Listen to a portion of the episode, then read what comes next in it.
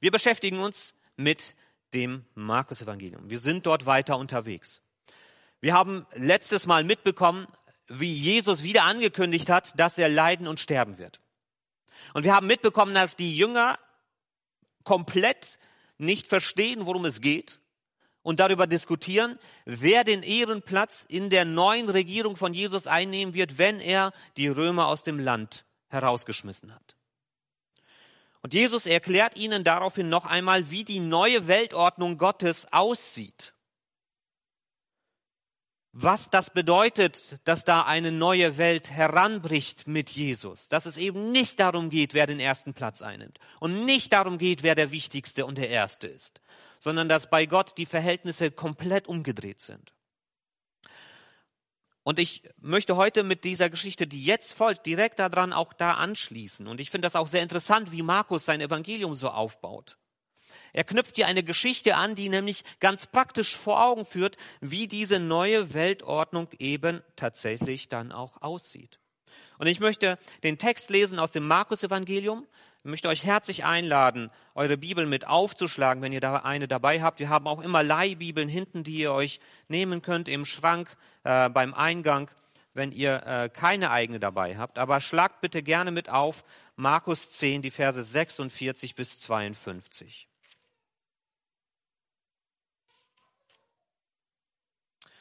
Ich möchte den Text lesen. Dann kamen Jesus und seine Jünger nach Jericho. Als sie die Stadt wieder verlassen wollten, folgte ihnen eine große Menschenmenge. An der Straße saß ein Blinder und bettelte. Es war Bartimäus, der Sohn von Timäus. Als er hörte, dass es Jesus aus Nazareth war, der vorbeikam, begann er laut zu rufen, Jesus, du Sohn Davids, hab Erbarmen mit mir. Die Leute fuhren ihn an, er soll still sein.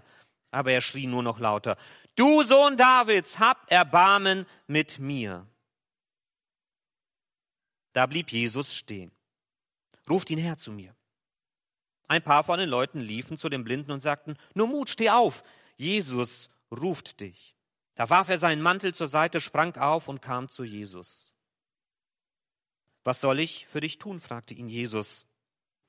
Rabbi, flehte ihn der Blinde an, ich möchte sehen können.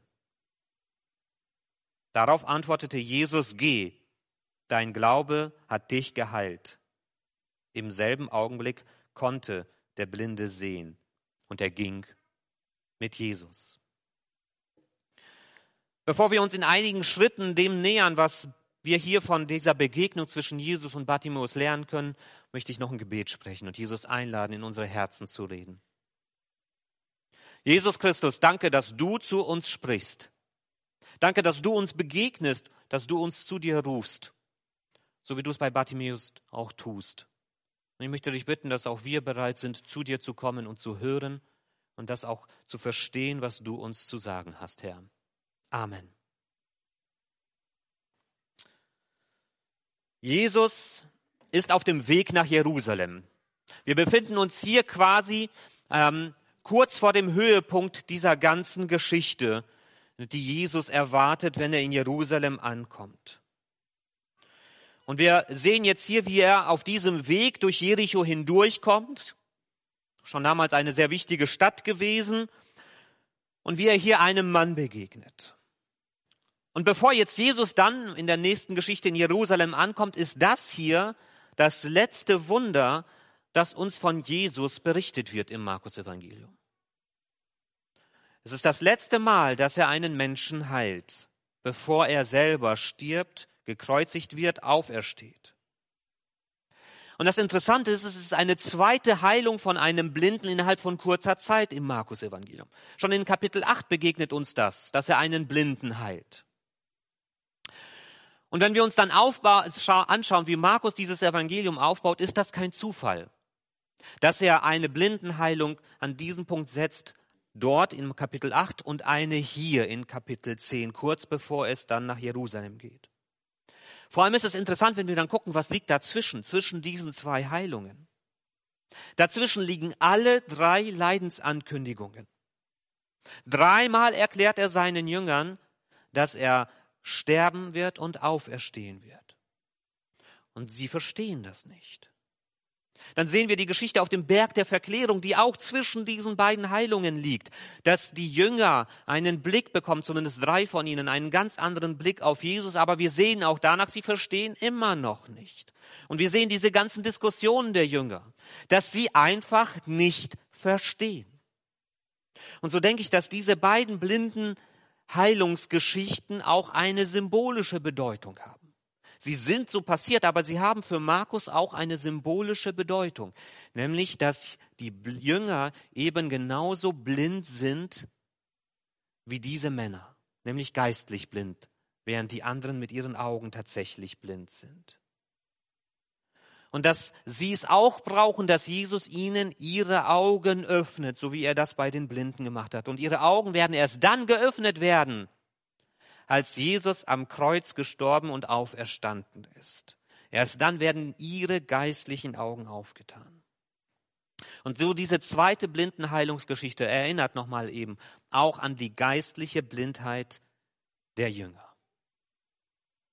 Jesus ist aus dem Weg raus aus der Stadt und dort ist ein Mann, der bettelt. Ist nicht ungewöhnlich. Viele Menschen damals die Bettler waren, erst recht, wenn sie gesundheitlich eingeschränkt waren. Er konnte nicht arbeiten, für seinen eigenen Unterhalt sorgen. Er war auch darauf angewiesen, dass andere Menschen ihn versorgt haben. Und es gab auch eben die gute Sitte im, äh, in Israel, dass man diesen Menschen auch geholfen hat, dass man ihnen auch Almosen gegeben hat. Dieser Mann wird genannt Bartimäus. Markus übersetzt das für seine Leser ins Griechische. Bartimäus bedeutet Sohn des Timäus. Und ich finde das interessant, wenn man sich das vor Augen führt, was das bedeutet, wenn er Bartimäus genannt wird. Dieser Mann hat keinen eigenen Vornamen. Das ist so, als würde man von Olafs Sohn reden oder Alwins Sohn oder Jörgs Sohn wenn man die Kinder meint. Dieser Mann hat keinen eigenen Namen, der hier erwähnt wird. Er ist vollkommen unbedeutend.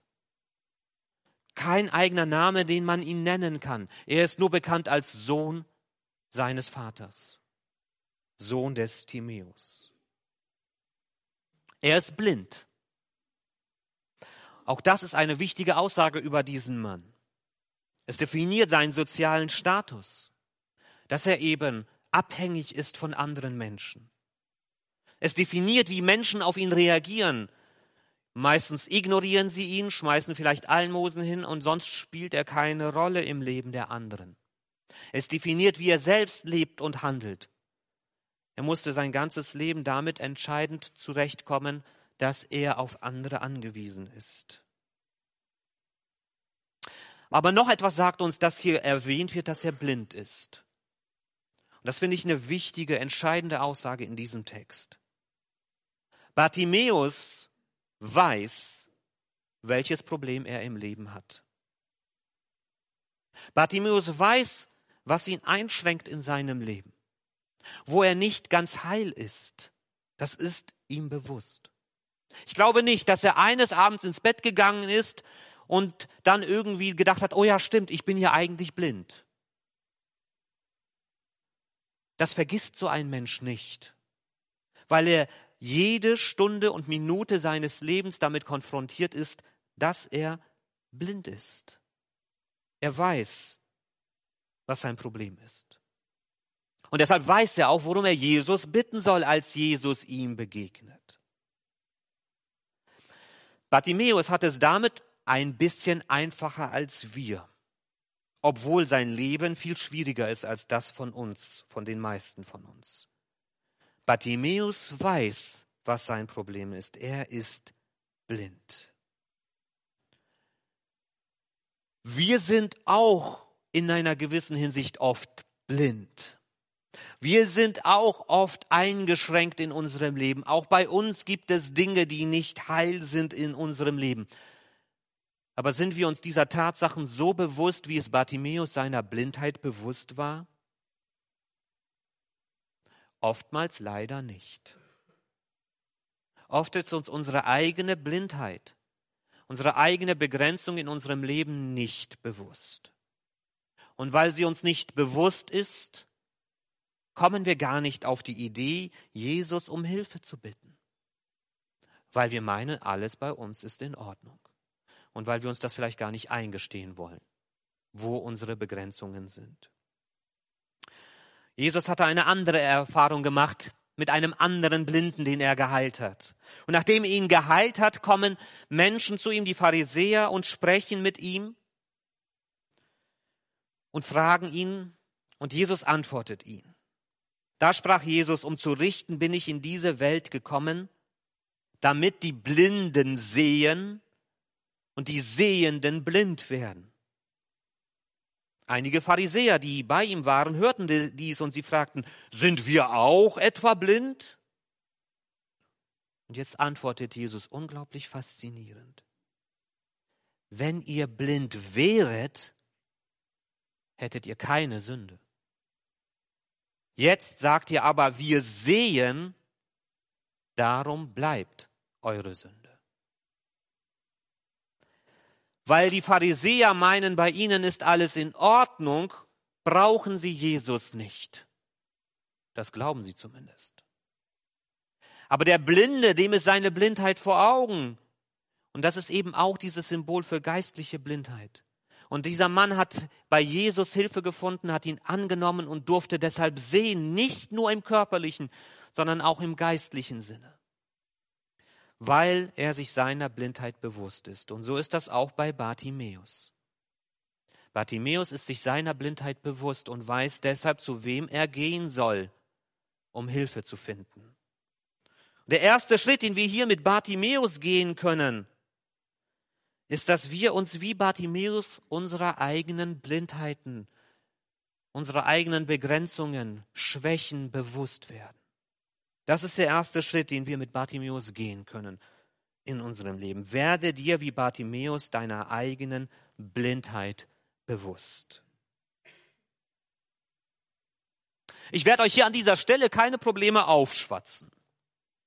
Das ist früher manchmal so gewesen, dass man erstmal ein Problem schaffen wollte bei den Menschen, damit sie dann begreifen, oh ja, ich bin so schlecht, ich brauche Jesus. Ich werde dir dein, ich werde dir kein Problem in deinem Leben aufquatschen. Wenn du meinst, dein Leben ist okay, dann geh fröhlich deiner Wege.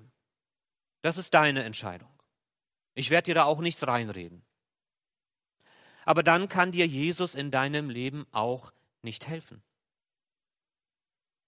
Weil du ja gar keine Hilfe brauchst. Nochmal, das ist deine Entscheidung.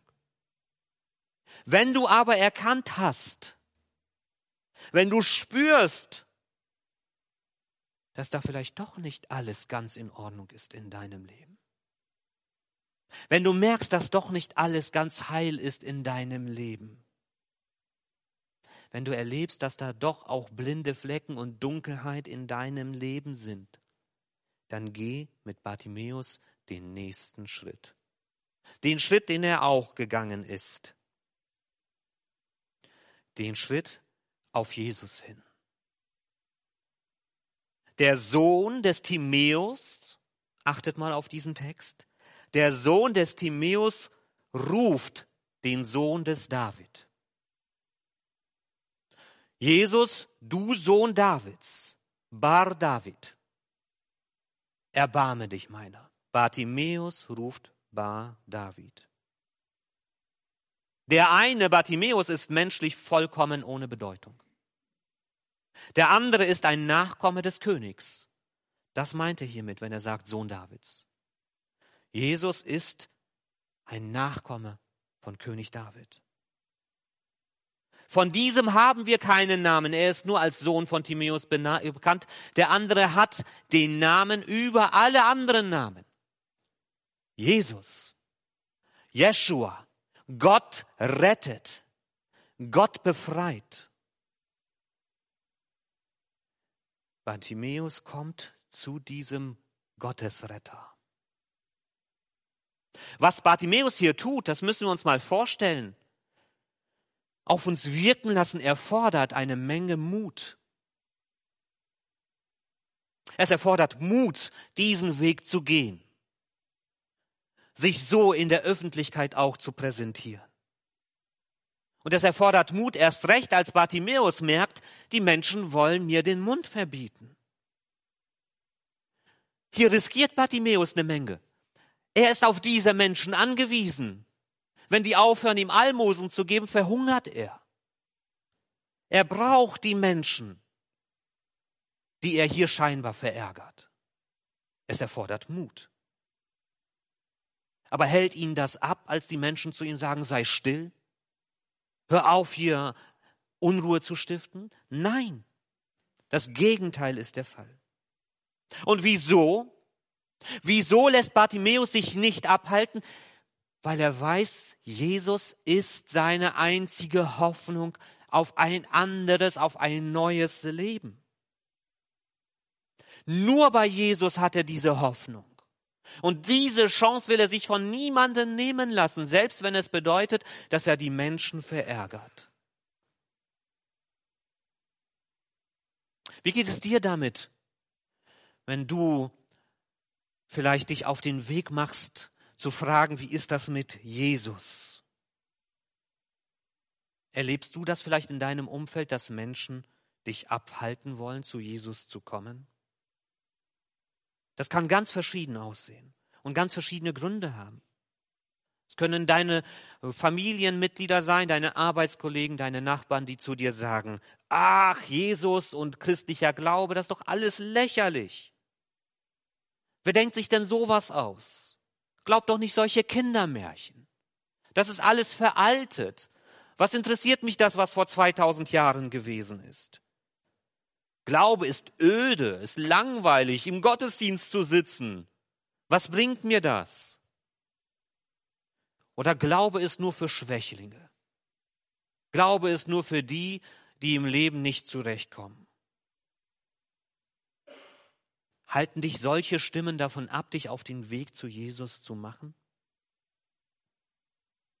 Da möchte ich dich ermutigen, es so zu machen wie Bartimäus dass du dich von niemanden abhalten lässt, zu Jesus um Hilfe zu rufen. Dass niemand dich davon abhält, zu Jesus zu kommen, wenn dein Herz dir sagt, das ist richtig. Dass du das eigentlich bräuchtest. Dass niemand dich davon abhalten kann und dass du dafür umso lauter rufst. Egal, was die anderen denken, egal, was die anderen dazu sagen. Geh mit Bartimäus den zweiten Schritt. Schreie wie Bartimäus zu Jesus um Hilfe. Schreie wie Bartimäus zu Jesus um Hilfe. Und Jesus reagiert. Der Sohn des Davids bemerkt den Sohn des Timäus und sagt, hey, ruft ihn zu mir. Ich will mit ihm reden. Und dann finde ich es interessant, wie die Menge hier reagiert. Vorhin haben sie noch niedergerufen, hey, halt den Mund, du störst. Und jetzt sagen sie, hey, komm, steh auf, Jesus will mit dir reden. Und da merke ich, wie unterschiedlich oder wie wankelmütig wir Menschen sind. Bevor Jesus etwas gesagt hat, war er für sie nur ein unbequemer Bettler, den sie am liebsten gar nicht mitbekommen hätten. Und als sie merken, dass Jesus diesen Mann ernst nimmt, da bekommt Bartimäus plötzlich für sie auch Bedeutung, weil Jesus aufmerksam geworden ist auf ihn. Sie ändern hier ihr Verhalten komplett. Und wisst ihr, was ich hier erkenne in dem Verhalten dieser Menschen? Die zuerst sagen, halt den Mund und jetzt sagen, komm schnell. Die alte Weltordnung. Die Weltordnung, die Jesus hinter sich lassen möchte. In dieser alten Weltordnung, in der wir hier leben, gilt ein Mensch nur so viel, wie andere über ihn denken. Wo keiner diesen Bettler wahrgenommen hat, war er unbedeutend und sollte nicht stören. Wo aber Jesus, dieser Celebrity, auf Bartimäus aufmerksam wird, da ist plötzlich Bartimäus auch wichtig, weil Jesus auf ihn aufmerksam wird. Und so ändert man sein Verhalten abhängig von dem, was andere Menschen über andere denken. Ausdruck dieser alten Weltordnung, wo wir unser Verhalten davon abhängig machen, was andere Menschen denken, was die Einflussreichen in dieser Welt denken. In der neuen Weltordnung Gottes sollte es anders sein. Da sollte es so sein, dass jeder Mensch wichtig ist, unabhängig davon, ob er Bettler oder Celebrity ist. In der neuen Weltordnung würden diese Menschen Bartimäus von sich aus zu Jesus bringen, sagen, Jesus, hier ist einer, der Hilfe braucht. Kannst du ihm helfen? Oder sie würden Bartimäus anbieten, hey, du willst zu Jesus? Natürlich, komm, komm, ich helfe dir. Aber so muss Jesus sagen, ruft ihn her zu mir. Jesus wird auf ihn aufmerksam. Und ich finde es interessant, dass er hier zu der Menge sagt, ruft ihn her zu mir. Dass er nicht ruft Bartimäus oder hey du da, komm zu mir. Jesus beauftragt hier die Menschen, Bartimäus zu ihm zu bringen. Und ich sehe darin auch einen Auftrag, einen bleibenden Auftrag für uns als Gemeinde bis heute. Jesus sagt auch uns, hey, ruft die Menschen zu mir. Wir als Gemeinde sollen nicht die Menge sein, die Menschen sagt, hey, pst, stör uns nicht. Wir haben es so schön bequem hier. Du passt hier nicht rein. Sondern wir sollen diejenigen sein, die mit Geduld und Liebe und Freundlichkeit Menschen zu Jesus führen, damit sie ihm begegnen können. Das ist unser Auftrag. Der Sohn Davids ruft den namenlosen Bettler zu sich. In diesem Moment lebt Jesus das, was er seinen Jüngern beizubringen versucht. In Gottes neuer Welt ist ein Platz für alle Menschen, unabhängig von Herkunft, Geschlecht und sozialem Status. Alles das spielt erst einmal keine Rolle. Und in dieser neuen Welt Gottes ist auch ein Platz für dich.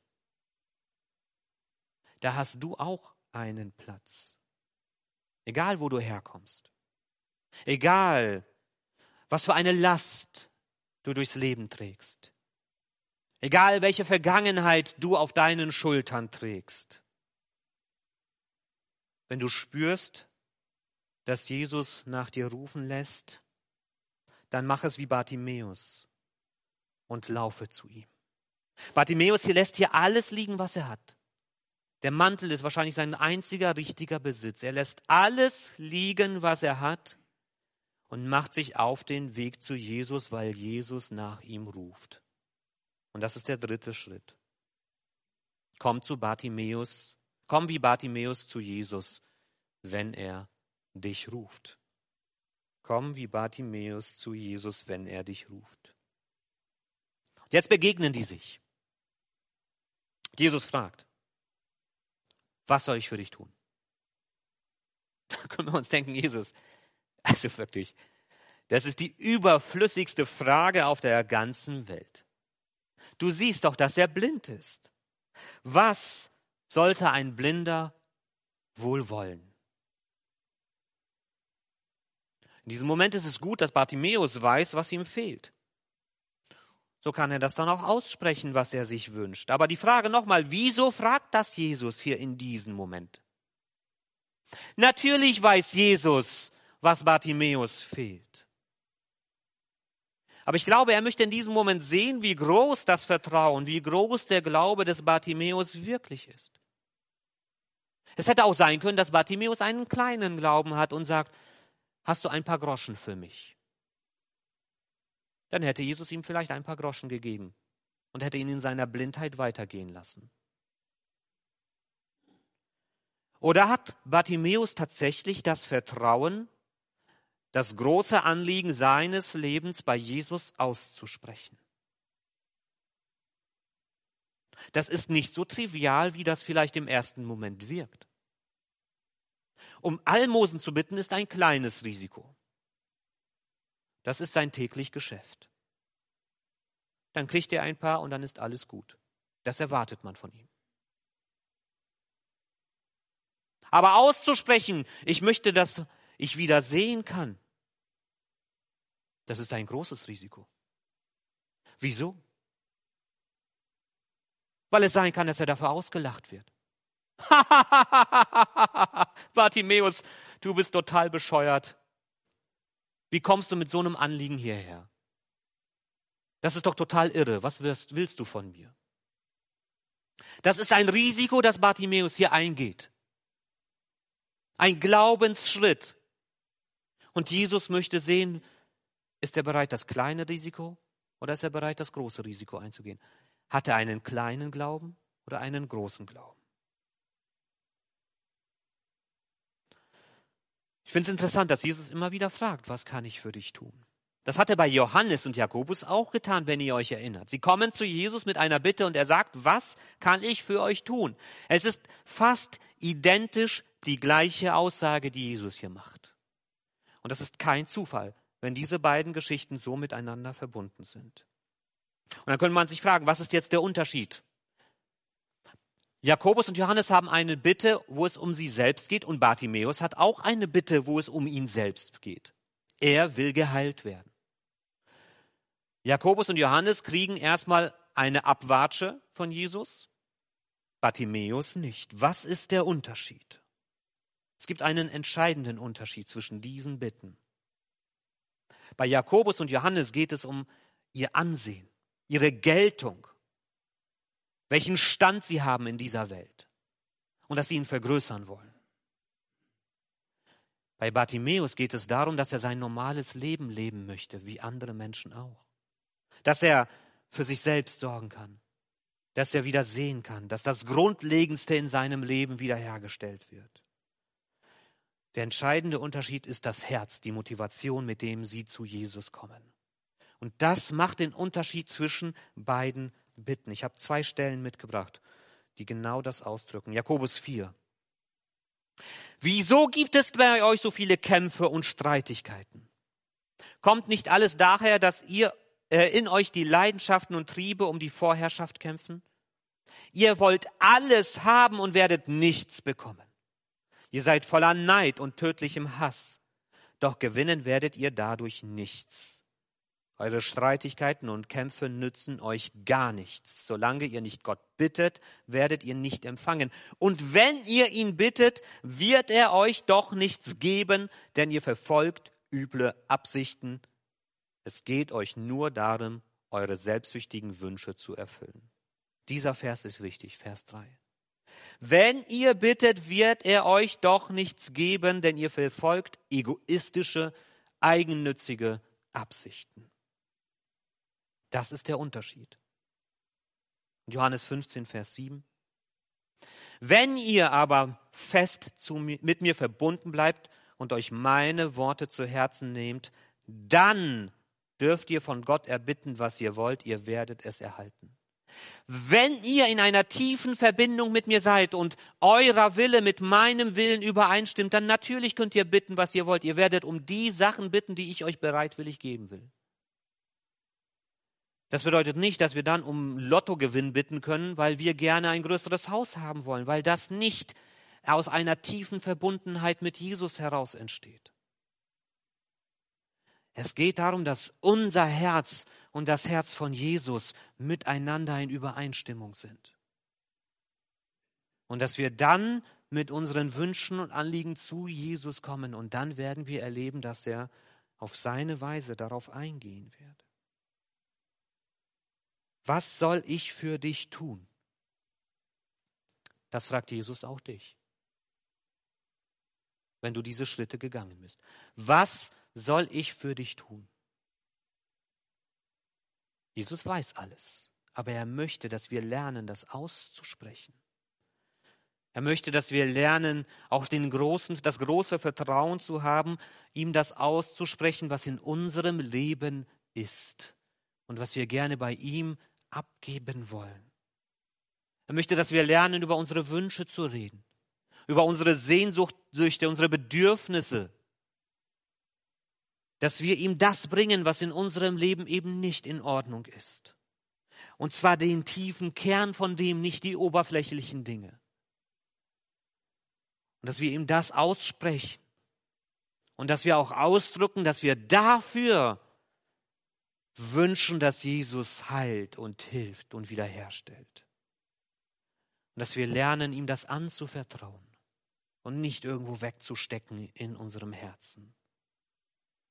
Aber dass wir dann auch lernen, ihn machen zu lassen und ihn entscheiden zu lassen, wie er damit umgeht. Dass es unsere Verantwortung ist, das auszusprechen, aber dass es seine Verantwortung ist, damit umzugehen. Das dürfen wir lernen. Der vierte Schritt ist das. Sprich wie Bartimäus aus, was du dir von Jesus wünschst.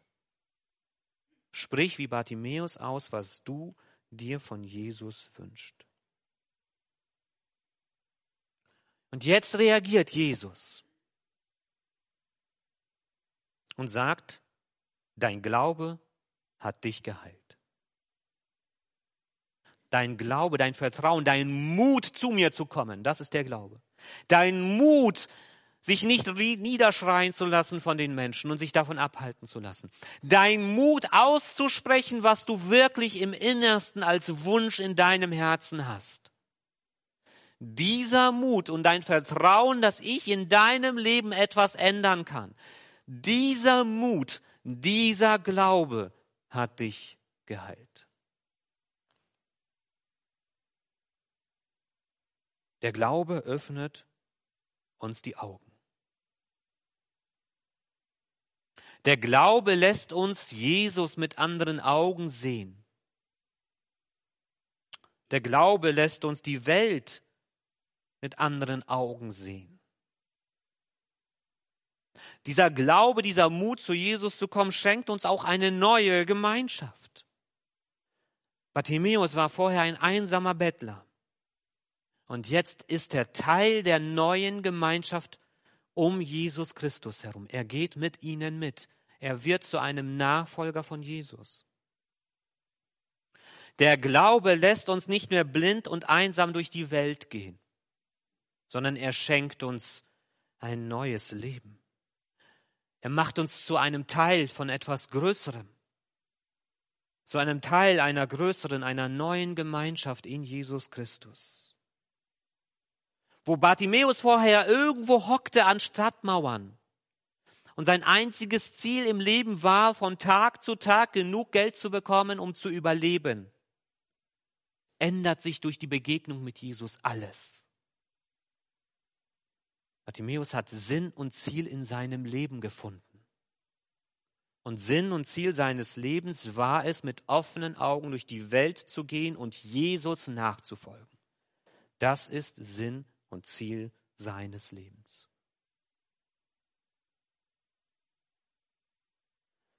Und das ist auch Sinn und Ziel unseres Lebens.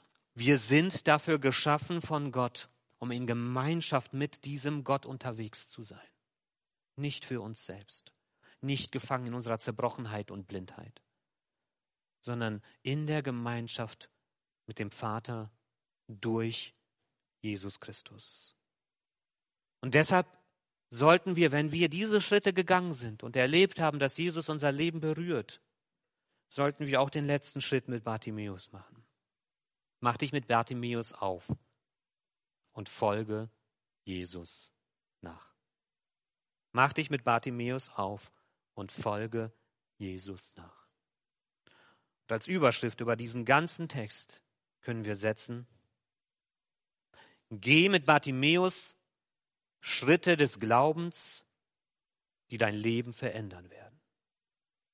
Geh mit Bartimäus Schritte des Glaubens, die dein Leben verändern werden. Heute ist der Tag, wo du diese Schritte anfangen kannst zu gehen. Ich möchte dich dazu ermutigen, diese Schritte an diesem Tag heute anzufangen. Ich weiß nicht, an welchem Schritt du gerade bist, aber du kannst heute den nächsten Schritt gehen. Wir feiern heute gleich Abendmahl hier zusammen. Das Abendmahl ist dann für dich da, wenn du diesen Schritt gegangen bist, Jesus nachzufolgen. Wenn das noch nicht für dich dran ist, dann geh die Schritte davor. Und du hast die Möglichkeit, auch nach dem Gottesdienst, auch während der Lobpreiszeit zu kommen für dich beten zu lassen, über Jesus zu reden und eben diesen nächsten Schritt in deinem Leben zu gehen, der gerade für dich dran ist. Ich möchte dich dazu einladen und ermutigen. Und wenn du diesen fünften Schritt getan hast, dann darfst du zu Jesus kommen, an seinen Tisch und darfst Danke sagen für das, was er in deinem Leben getan hat. Dafür ist das Abendmahl da. Das wollen wir auch gleich zusammen feiern. Lass mich ein Gebet sprechen.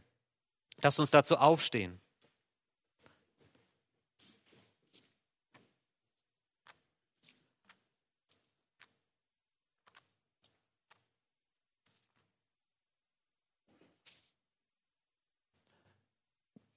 Jesus Christus, danke, dass du nach uns rufst.